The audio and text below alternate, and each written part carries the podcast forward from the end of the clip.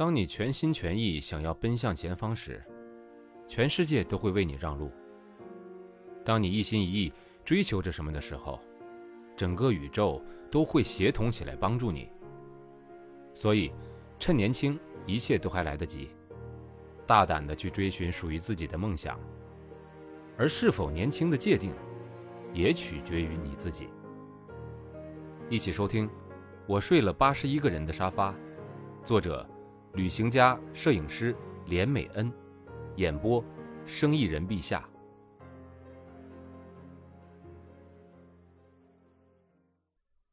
第五章：创作。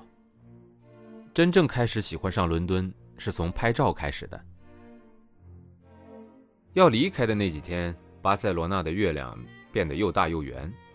六月初，气温火速上升，人们开始穿起短裤和凉鞋，在巷弄里举办 Full Moon Party。那些夜晚像梦境一样，像嘉年华。街上挂满巨大的灯笼，把古老城墙照得火红。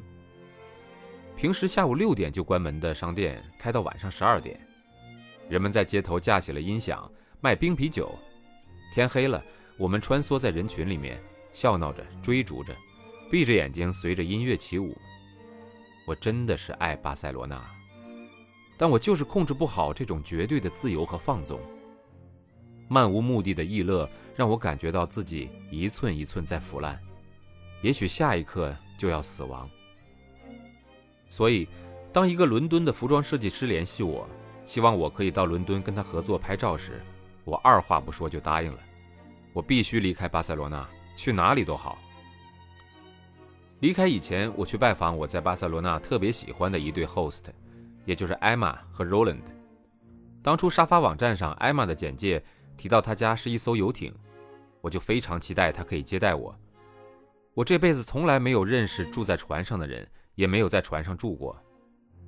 那天，艾玛开车来市中心接我到他和 Roland 泊船的港口，那里面好安静啊。天空和海水泛着银蓝色的光芒，上千艘游艇优雅整齐地停靠在港边，随着海风微微的摆动。艾玛和 Roland 是一对让人眼睛一亮的夫妻。艾玛性感娇媚，Roland 温柔爽朗，两人感情好到让站在旁边的人都会融化。他们养了一只猫和一只狗。在甲板上放着夏威夷风情的躺椅，周末就驾船出海。在海上醒来的感觉和都市很不一样，静悄悄的，好像世界大战结束后只有你一个人生还的那种安静。每当我拉开舱门，眼前就是一望无际的大海，要是再往前跨一步，就会跌进那片湛蓝。艾玛和 Roland 笑说，他那一猫一狗从小在船上长大，却还常常掉进海里。猫总是有本事能够自己爬回岸上，狗却只能抱着绳子在海里等主人回来搭救。更好笑的一次是，有一次他们的一个朋友赶着去搭飞机，因为急坏了，一打开舱门，忘记外面是海而不是路，整个人大步一跨，硬生生跌进海里，所有的衣服、鞋子、电脑、行李无一幸免。但因为那是一个非参加不可的重要会议。这位朋友只好换上比自己尺寸大上许多的 Roland 的衣服和鞋子，狼狈地赶去机场。我在艾玛和 Roland 家度过了一段非常悠闲的日子。我们一起开船出海，在外海小岛的沙滩上晒太阳，喝艾玛现调的酒，在满是星光的海面上晚餐。我羡慕他们那种神仙般的生活，更羡慕他们两个如胶似漆的感情。因为处得很好，离开艾玛和 Roland 的家，我还会常常回去拜访他们。他们把我当做自己干女儿一样，叫我想到就可以回来，甚至如果他们不在家，我还可以自己开冰箱拿东西吃。要离开巴塞罗那的那天下午，我跑去港口找他们。下午的港边静悄悄，我以为艾玛和 Roland 不在家，就坐在甲板上等着，直到我听见了哭声。哭声从船舱里的卧房传来，我走进去，看到艾玛鼻青脸肿地坐在床上，狼狈地流泪。我吓坏了，以为艾玛遇到了强盗，急忙要打电话报警。艾玛阻止我说：“说她的脸是 Roland 打的。”今天早上他们起了口角，Roland 动手打他，之后就不知道跑哪去了。艾玛还说这已经不是第一次了。后来艾玛说她累了，想一个人静一静。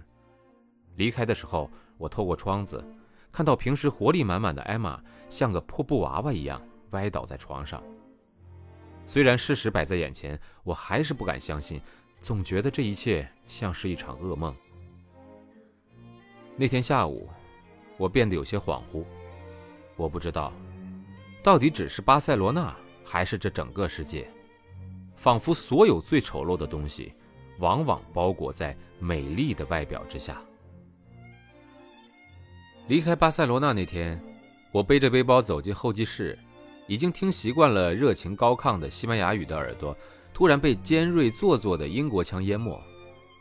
相较于活泼漂亮的西班牙人，眼前这些英国男女苍白的像是被人用漂白水漂过一样，长相确实也有待加强。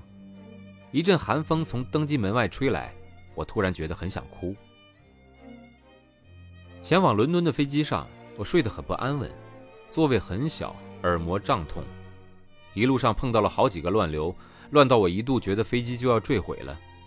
好不容易睡着以后，飞机砰的一声降落，我惊醒，仓皇中只看到窗外那片水泥般的天空。我踏出机舱时差点冻僵，连打了好几个喷嚏，只觉得错愕。六月份，当巴塞罗那艳阳高照，人人都只穿短裤夹脚拖鞋的时候，伦敦却冷得像个冰库。本章节先演播到这里，非常感谢收听，马上订阅吧。